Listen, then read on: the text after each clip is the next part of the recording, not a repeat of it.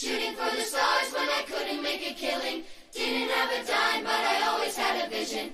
Always had high, high hopes. Had to have high, high hopes for a living. Comienza La Hora Feliz. El espacio para los más pequeños de la casa aquí, en Radio María.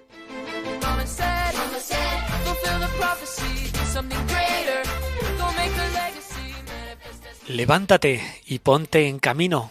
Fue el lema del día del seminario.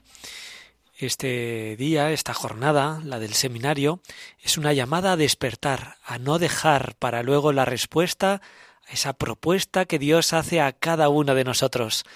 Hoy vamos a acercarnos a esta llamada, a lo que Dios quiere de ti, a eso que Dios ha puesto dentro de tu corazón, a descubrirlo. Y lo vamos a hacer aquí en Tan Amigos en la Hora Feliz en Radio María. Bienvenido. ¿Estás escuchando? Tan amigos. En la hora feliz. En Radio María.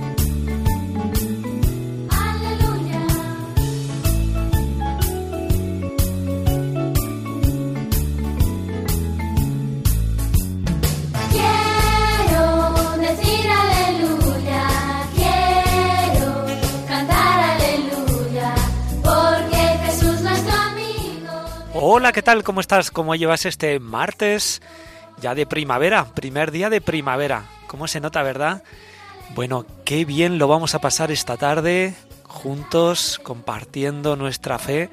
Lo vamos a hacer compartiendo también un tema muy importante, el tema del seminario, el tema de la vocación. Vamos a conocer a muchos amigos que han descubierto esa llamada a ser sacerdotes, a ser el día de mañana curas en nuestras parroquias, en nuestros centros de formación, acompañándonos en la fe.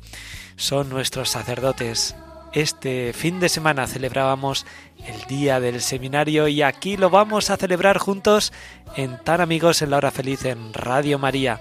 Muchas cosas van a pasar aquí en nuestro programa y lo vamos a vivir juntos. Bienvenido. ¿Estás escuchando? Tan amigos. En la hora feliz. En Radio María. Saludamos a Mencía. Mencía, ¿qué tal? ¿Cómo estás? Saluda a nuestros amigos. Hola, soy Mencía. Espero que os guste mucho este nuevo programa. Y nos has preparado hoy algo importante sobre el día del seminario. Adelante, Mencía, todo tuyo.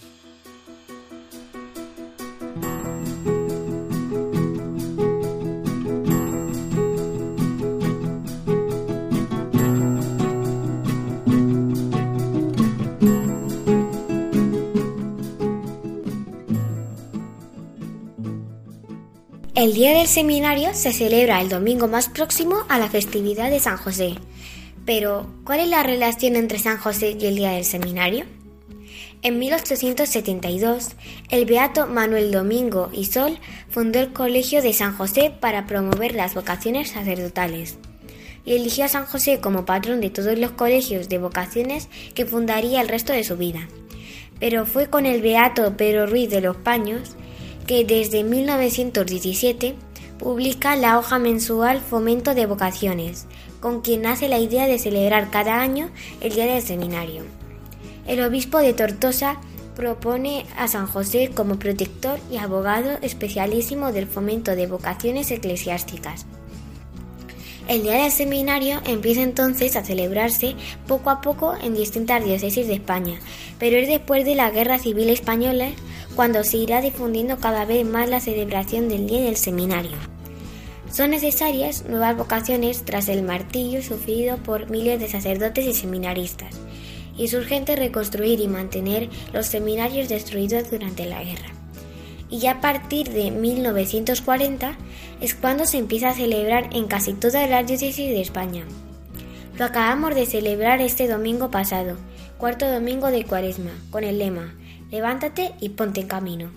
Este año adquiere una importancia fundamental, ya que el número de seminaristas en toda España está por debajo de los mil, número insuficiente para las necesidades de la Iglesia, para poder mantener la atención suficiente a los fieles.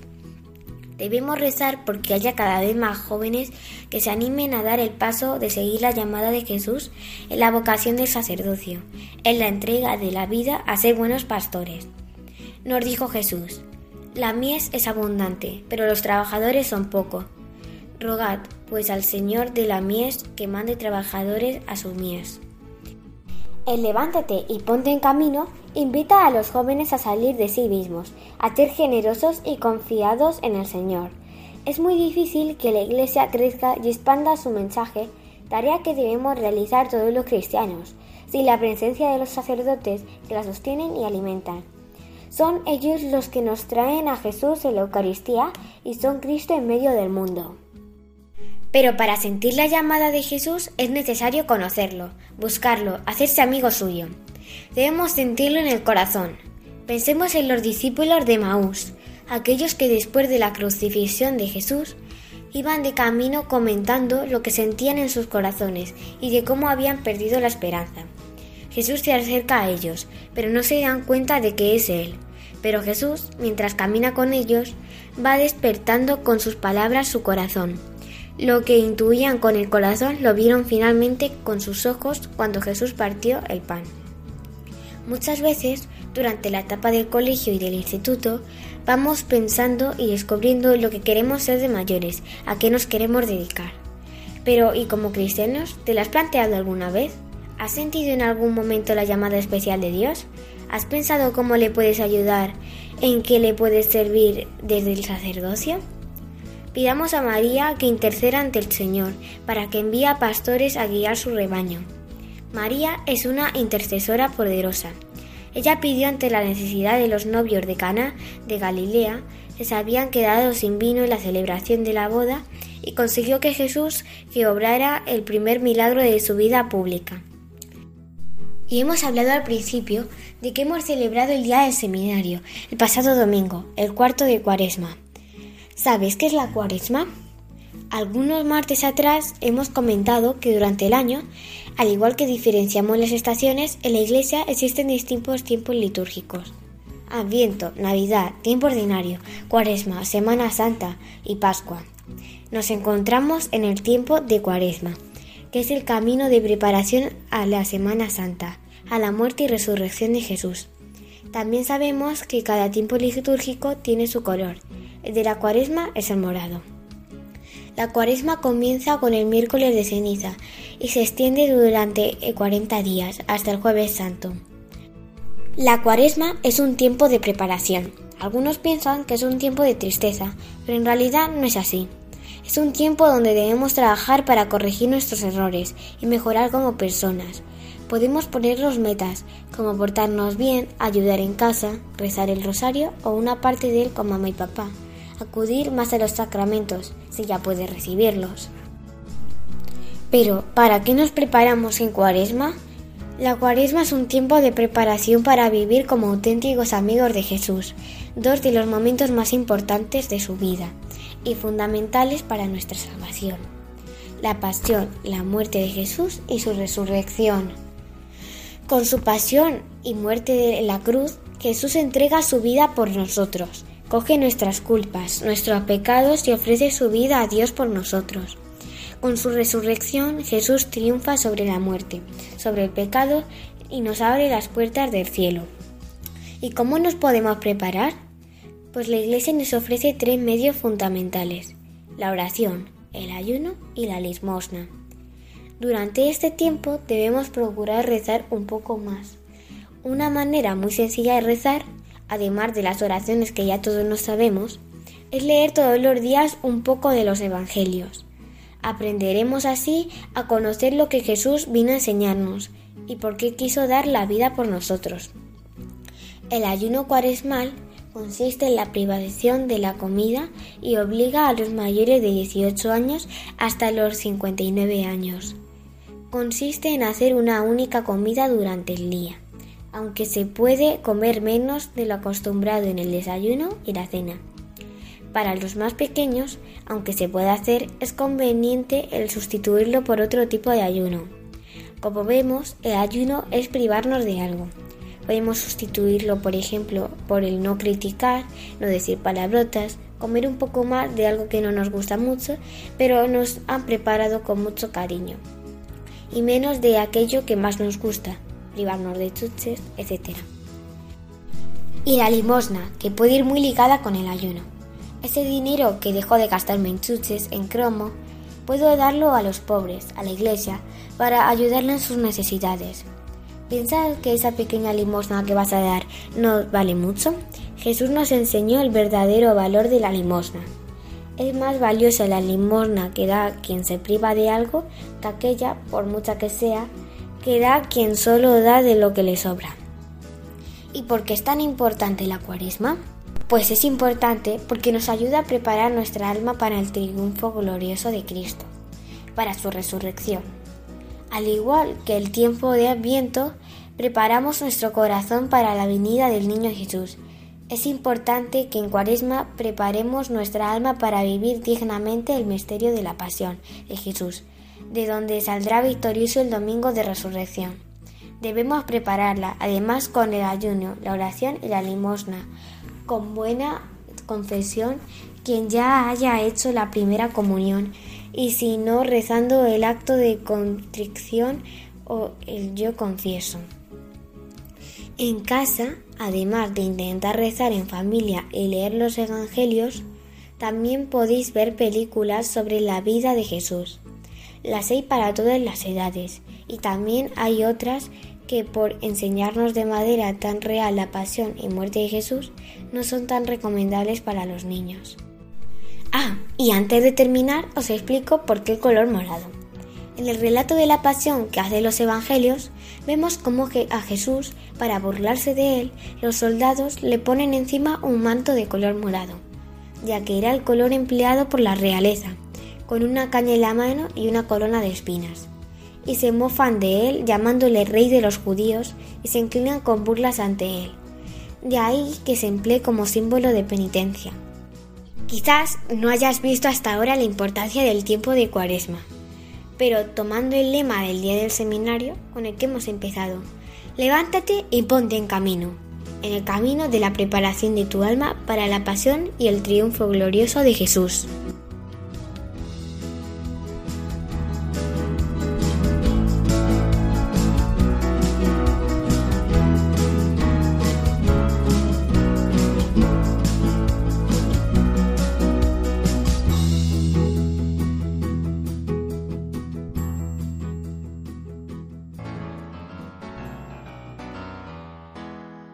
¿Estás escuchando? Tan amigos. En la hora feliz. En Radio María.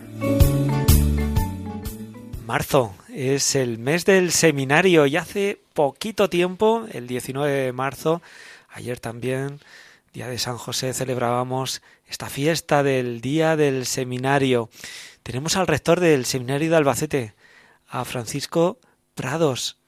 Buenas tardes. Buenas tardes. ¿Qué tal? ¿Cómo estás? Muy bien, encantado de estar aquí con todos vosotros. Bueno, el seminario es el corazón de la diócesis, siempre han dicho, ¿no? Es el corazón de la iglesia, es lo que late, ¿no? Sí, es como lo necesario para vivir. Todas las cosas son necesarias, pero algunos órganos pues son vitales y el corazón sabemos que es vital. El seminario es vital porque necesitamos sacerdotes para que nos traigan los sacramentos. El seminario es donde se forman, donde podríamos decir que salen nuestros sacerdotes, ¿no? Uno es niño, es joven, va al seminario y por medio de una formación, unos años, te formas y, llegas al sacerdocio, ¿no? Pues sí, efectivamente, el, seminario es como cuando estás jugando con tus amigos y te llaman tus padres, venga, vámonos ya, y tú dices, ay, es que me gustaría seguir con mis amigos. Pues el seminario es que estás todo el día con tus amigos uh -huh. y también con tu amigo Jesús. También tienes tiempo de ver a tu familia, de estar con ellos, pero estás todo el día disfrutando de la amistad y de la compañía de los que piensan como tú y quieren ser lo mismo que tú. Quieren ser curas el día de mañana, sacerdotes. Qué bueno, qué bueno. Oye, y, y tú estás con ellos, ¿no? Tú compartes con ellos, eh, les acompañas. ¿Qué- qué- Sí, claro. ¿Cómo, ¿Cómo es tu vida? Cuéntanos. Eh, rezamos juntos, eh, hacemos excursiones juntos, hacemos deporte juntos. Cuando están estudiando, yo también leo y también estudio y también aprovecho el tiempo y pasamos así las jornadas. Y en amistad, ¿no? En comunidad y formándose para ser sacerdote. ¿Por qué es necesario un sacerdote? Pues yo creo que el sacerdote es necesario para dar luz en el horizonte. Cuando uno tiene tinieblas, cuando uno no sabe hacer las cosas del todo bien, el sacerdote te ayuda y te ayuda a que estés fuerte. ¿Tú cuántos años llevas de, de cura? Yo llevo 28, 28 años. ¿Y qué tal estos 28 años? muy contento. No todos los días estoy contento, pero haciendo un balance global, muy contento. Algunos días vienen de una forma, otros días son más positivos, pero al final dices qué bien que soy sacerdote, qué bien que Jesús el Señor me llamó a esta misión. Nos has hablado antes de los sacramentos y cómo los sacerdotes celebran los sacramentos, ¿no? La Eucaristía, el sacramento de la reconciliación, ayudar a los enfermos. Eh, es bonito, ¿verdad? El poder acompañar a la gente. Y además siempre es muy eficaz, siempre es muy valioso. Cuando celebras la misa con el pueblo de Dios, cuando le ayudas a una persona a que quede consolada porque le perdonas los pecados, cuando asistes a un enfermo que necesita un consuelo. Es que son tantas las riquezas de la Iglesia y poder ser tú el que las administras, esas riquezas, esto es un don que el Señor te da y que nunca dejar de estar agradecido. Una de las cosas también muy bonitas es a- hacer nuevos amigos de Jesús, ¿no? Nuevos cristianos, el bautizo, luego unir familias, el matrimonio, ¿verdad? Que, cuánta fiesta, cuánta alegría también en la vida del sacerdote, ¿verdad? Es verdad, los sacerdotes tenemos muchas oportunidades de ayudarles a los demás a que sean felices. Esos padres que quieren que su hijo también sea cristiano y se lo bautizas.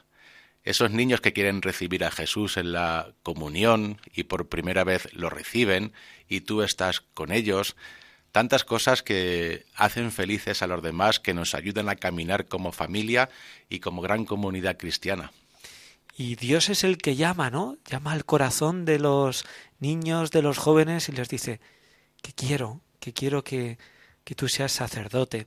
Y llama a cualquier edad, porque a veces decimos, no, como somos pequeños, cuando llegues a mayor, cuando llegues a mayor. Pero esa vocación puede llegar en cualquier momento, lo vemos también en los profetas, ¿verdad?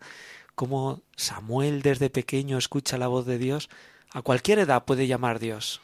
Sí, Dios puede llamar a cualquier edad y a veces también Dios nos está llamando, estamos distraídos en otras cosas, a veces nos damos cuenta y no nos queremos dar, a veces le, hacemos a Dios esperar y Él pacientemente espera y nos vuelve a llamar. Y por eso uno puede responder a la llamada de niño, de adolescente, de joven e incluso cuando ha terminado su grado universitario. Pues sí, sí, sí. Hay mucha gente, ¿verdad?, que han ido desde pequeños, otros desde más mayores, a cualquier edad. Bueno, hay de todo. Y nos has contado un poquito tu vida, que llevas 28 años como sacerdote, y me gustaría preguntarte así algunas cosas muy rápidas, muy rápidas, muy Dime, rápidas. dime. Mira, por ejemplo, eh, ¿qué es lo mejor, eh, con lo mejor, eh, de cuando estás en el seminario, lo que más te gusta? Los ratos de charla distendida con los seminaristas. Ajá.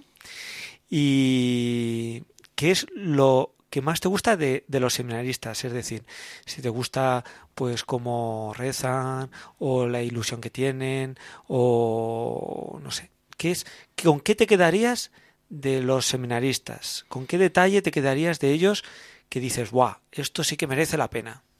Es que sabes que es muy valioso que recen y es muy valioso que estudien, porque eso es un síntoma de que están bien. Pero lo más agradable es verlos con una sonrisa constante. Te quedas con la sonrisa. Bueno, qué bien, qué bien. Oye, ¿y qué le dirías a alguien que ha sentido en su corazón que quiere ser sacerdote. Pues que es un regalazo, que le haga caso, que a pesar de que haya momentos de incertidumbre o de no saber qué va a pasar, la garantía es que Dios está ahí y siempre es una alegría y al final es esa satisfacción que te queda en tu interior. Bueno, yo te quiero contar que hace unas semanas me vinieron unos padres y me dijeron, oye, que nuestro hijo ha dicho que, que quiere irse al seminario. ¿Qué, eh, ¿Qué tendría que hacer un chaval que quiere ir al seminario? ¿Qué le dirías tú? ¿Qué, es lo que tiene que hacer? ¿Qué pasos tiene que dar? Pues mira, lo que tiene que hacer es hablar con el sacerdote que conoce. Igual que hicieron contigo esos padres, que hable con el sacerdote que conoce. Y el sacerdote ya le irá diciendo, yo creo que el sacerdote me lo dirá a mí también, y entre los dos podremos ponernos en contacto con él, explicarle las cosas que tiene que ir haciendo, cómo se tiene que ir preparando. Ahora tenemos el proyecto del, del seminario en familia, que nos vamos reuniendo una vez al mes con los que están así. Todo eso, que hable con el sacerdote que conoce. Qué bueno. Bueno, eh, Paco, que se nos acaba nuestro tiempo. Mm, déjanos un mensaje, déjanos unos deberes. ¿Qué, qué, nos, ¿Qué nos dices a todos los niños de España que te están escuchando, que en este alrededor de la fiesta del seminario, qué nos dirías? Pues yo os diría a todos que con frecuencia le preguntéis a Jesús qué queréis, qué quiere de vosotros, y con sinceridad le podáis responder que sí a lo que veis que quiere de vosotros. Wow, nos quedamos con ese ese deseo de preguntarle de vez en cuando al Señor ¿qué quieres de mí? ¿Eh? ¿Qué quieres de nosotros? Pues vamos a preguntárselo, me lo voy a apuntar y, y lo vamos a hacer. Oye, gracias Paco y, y, y da recuerdos a todos los seminaristas. Sí, yo se lo daré de todos los niños de España, aunque como ellos también oyen el programa, ya lo van a ver. Qué bueno, pues un saludo a ellos. ¿Estás escuchando? Tan amigos. En la hora feliz. En Radio María. Dios llama desde pequeños. Hemos juntado a un sacerdote, se llama José Joaquín, un tocayo, que lleva muchos años como sacerdote, y hemos unido, también hemos sentado en la misma mesa a Eric, que es seminarista de Albacete, está en el último curso del seminario. Van a hablar entre ellos, les hemos juntado para que dialoguen, para que se conozcan, para que cuenten sus experiencias y lo hagan junto a nosotros. Ellos dos recibieron la llamada del Señor cuando eran muy pequeños, cuando eran niños. Tú también puedes escuchar la llamada del Señor. José Joaquín, aprovechando que está eh, la campaña del seminario, pues sería bueno que compartamos nuestra experiencia, nuestra vivencia de seminario y la tuya de vida sacerdotal. Y quisiera empezar preguntándote, pues, ¿cuántos años tenías cuando entraste tú al seminario? pues yo entré con 12 años, eh, cumplí los 13 eh, ese, primer año, ese primer mes en séptimo de GB. Si echas cuentas, ¿te acordarías de cuántos años estuviste en el seminario? Pues media vida casi. Media vida. Sí. Yo creo que son, eh, creo que estuve 13 años en total. Eh, seis años en el seminario menor, cinco sem en el seminario mayor y dos años en Salamanca. Creo que salen unos, unos 13 años de mi vida que he estado en el seminario. Muy bien. No son pocos, ¿eh? No son pocos. A ver, yo sé que de la vida del seminario tendrás muchos recuerdos, pero si tuvieras que quedarte con uno, ¿cuál compartirías con nosotros? Si tuviera que elegir un recuerdo, pues no sé, yo creo que, que la, la, pastoral del fin de semana, estando en el seminario mayor, ese estar cerca de la gente, dando catequesis, animando el coro, organizando convivencias, estando muy cerca de, los sacerdotes, en la oración, en las tareas diarias, quizás sea una de las cosas que, que, en el proceso del seminario más me, me marcó y me, y me ayudó en este discernimiento. Bueno, Eric, tú estás, estás de etapa pastoral en la parroquia de las Angustias y San Felipe Neri. ¿Qué te llevó a ti a entrar en el seminario, Eric? Bueno, pues lo que a mí me ha llevado a entrar al seminario es, primeramente, eh, el tener esa experiencia de Dios, ¿no? El, el hecho de nacer en el seno de una familia cristiana, que practicante, que me inculcó los valores cristianos. Y a raíz de ahí, pues eh, supe, por decirlo así, escuchar la voz de Dios, la llamada, porque la vocación implica una llamada y una respuesta. Y entonces, pues al escuchar esa llamada, eh, el estar dispuesto a decirle sí al Señor.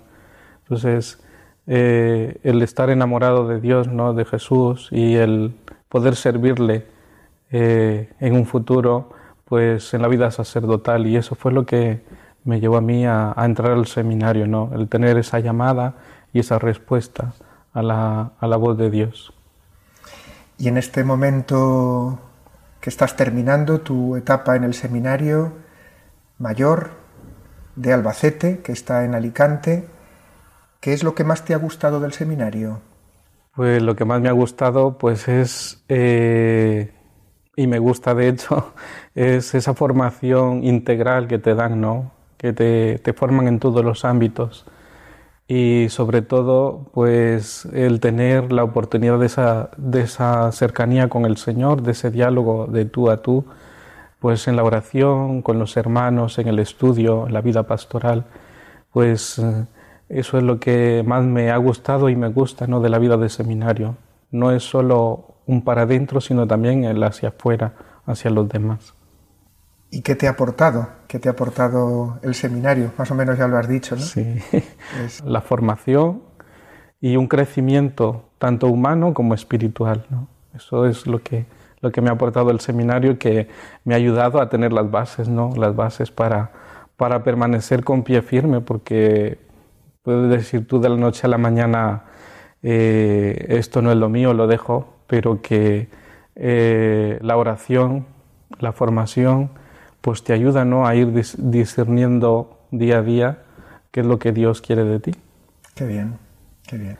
José Joaquín, y ya que tú llevas un camino recorrido en el ministerio de, de cura, eh, ¿qué dirías tú que es lo mejor de ser cura? Y lo más hermoso de ser sacerdote, así lo entiendo yo, consciente de mi fragilidad y de mi pequeñez, eh, admirado por esa gracia de Dios que, poco a poco pues te va, te va forjando y te va, te va haciendo, te va haciendo cauce e instrumento de, de la misericordia de Dios. Yo creo que sería lo más importante. El sacerdote, así me siento yo, pues dentro de tu pequeñez, eres cauce de esa buena noticia para muchas personas y, te sientes así, con niños, con jóvenes, con familias, con enfermos, con alejados, con alumnos, con tantas y tantas personas ¿no? que el Señor va poniendo en tu camino, pues eres un poco un cauce, un instrumento de, esa misericordia de Dios para otros. Muy bien, pues muchas gracias. y pues en, en, estos 27 años que dices que llevas de cura, yo te pregunto ahora, ¿merece la pena ser cura? Merece la pena. Si es lo que Dios quiere para ti, merece la pena, por supuesto. Yo creo que es algo impresionante, algo impresionante. Eh, ¿Tú sientes que ha merecido la pena el camino que has recorrido hasta ahora? ¿Ha merecido la pena? Hombre, claro, ha merecido la pena y, y siento que seguirá mereciendo la pena, ¿no? Por eso estoy aquí dando pasos, eh, porque vale la pena dejarlo todo por aquel quien lo es todo. ¿Qué pregunta crees tú, Eric, que se tendría que hacer un joven hoy en día para, para responder y escuchar esa llamada que el Señor le está haciendo? Bueno, pues en la sociedad en la que vivimos pueden haber muchas preguntas a su alrededor, ¿no? Y sería como un momento de hacer un alto en la vida y, y decir, Señor, ¿qué es lo que quieres de mí? Y a raíz de esa pregunta, pues por medio de la oración, de dejarse acompañar por los sacerdotes, pues hacer un discernimiento y poder descubrir qué es lo que Dios le pide y a la vez responder a eso que Dios le pide. No tener miedo, ¿no? A responder y a escuchar la voz de Dios.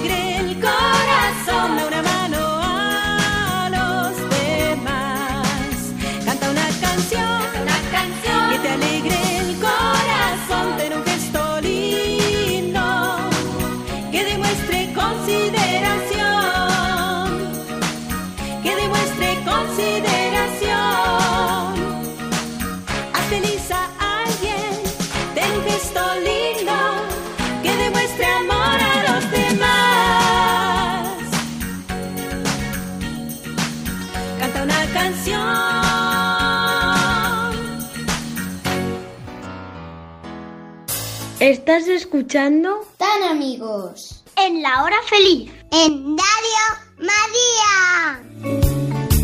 Pero qué bien lo estamos pasando en esta tarde, primer día de primavera, juntos, escuchando a nuestros seminaristas, a estos jóvenes que quieren ser el día de mañana sacerdotes.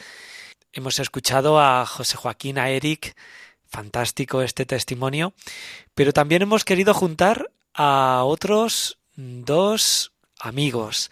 Eh, él es Alejandro, ya ha sido ordenado diácono, pronto será ordenado sacerdote, y lo hemos juntado con Javier, que es su párroco desde muy pequeño, desde que tenía cuatro o cinco años. Alejandro fue monaguillo de su párroco en su parroquia. Bueno, eh, vamos a ver qué nos cuentan. Adelante Javier, adelante Alejandro, contarnos. Bueno, Javi, tengo entendido, no me acuerdo muy bien si lo dijiste, que hace ya muchos años entraste al seminario, pero en este caso al seminario menor. Y yo me he preguntado muchas veces qué recuerdo es eh, el que tienes en la mente con más cariño y qué fue lo que te llevó a dar el paso para entrar al, seminario, en este caso el seminario menor. La, convivencia que tuvimos en el verano, pues me cambió mi modo de ver eh, las relaciones entre las personas. Y eso posiblemente fuera el paso para que yo me decidiera entrar en el seminario. Eh, después pues vas descubriendo ¿no? pues, pequeñas cosas, ¿no? pues, nuevas amistades, eh, la relación con el Señor como una relación viva y todo eso pues, va haciendo pues, que eh, tú te sientas cada vez más contento ¿no? y que decidas un día entregar tu vida. Mm, Pero ya que me preguntas, pues te voy a devolver un poco la pregunta también, ¿no? Y mm, para ti, ¿qué fue lo decisivo, ¿no? Pues para entregar tu vida al Señor. No puedo quedarme con un momento exclusivo que diga, bueno, pues este eh, fue el que me llevó a decir, tengo que entrar al seminario. Fue un cúmulo de momentos, de circunstancias, también de personas, de nombres que a lo largo de mi corta vida me han ido acompañando en este camino.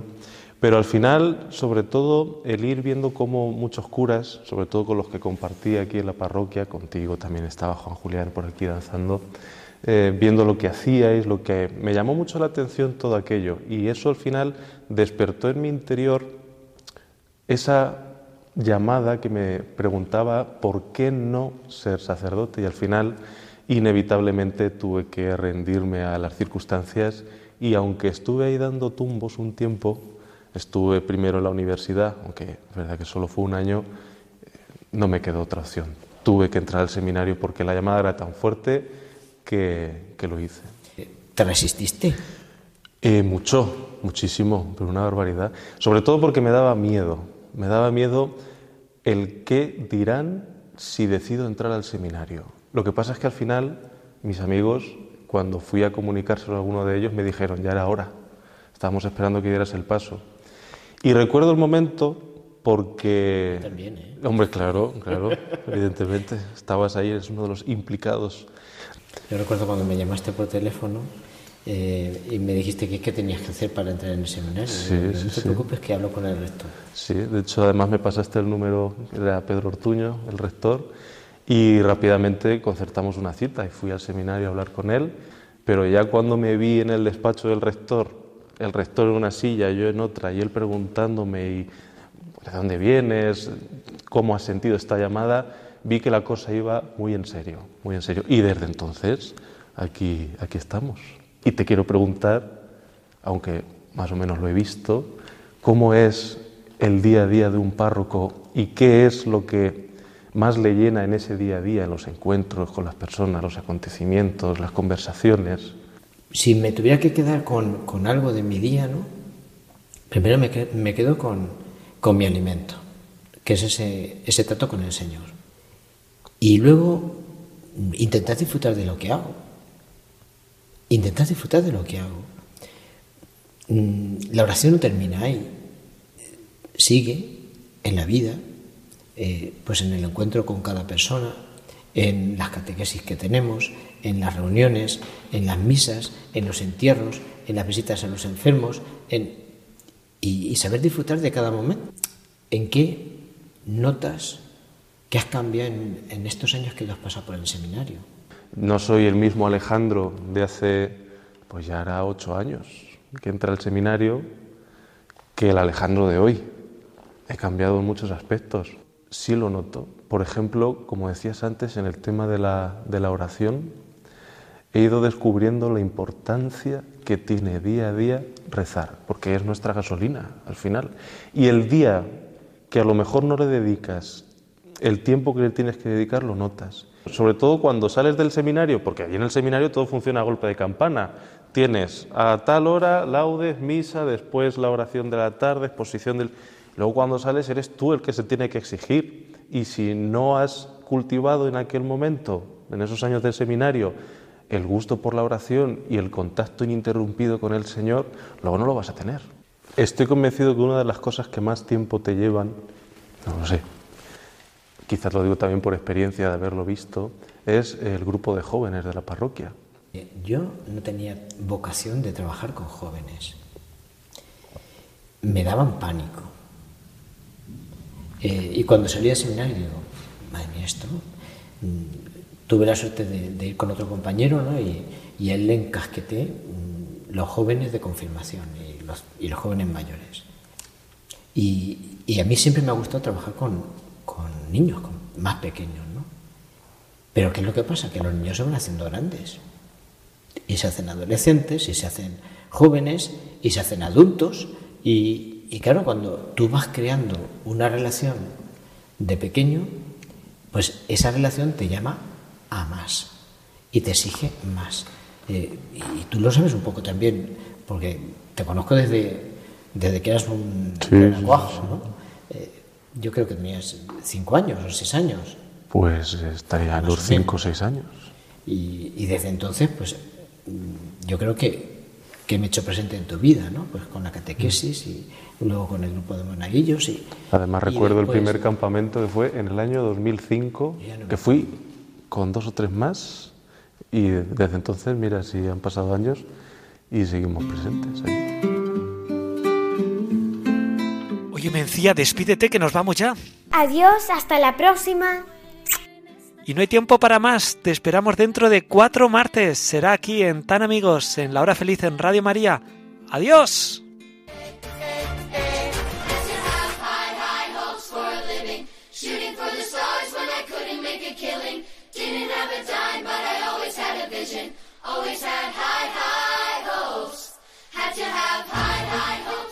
Así concluye La Hora Feliz, el espacio para los más pequeños de la casa aquí, en Radio María.